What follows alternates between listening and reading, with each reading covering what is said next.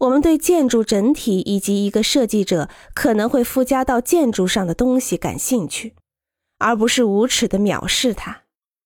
不管在风景还是在城市设置中，设计者的干预看起来是极为自大的，但是他确实制造了一些信息。记者和评论家热衷于使我们的注意力集中在不规则、奇异的东西上。当然，最新的戏剧化的建筑学干预刚好迎合了这一事实。人们会大吹大擂他的新奇，因为他展示了我们生活的混乱时代而显高贵。但是，为什么要加剧我们生活的消极方面呢？难道我们不应该努力缓和这种负面因素，建立一些正面的东西吗？当然。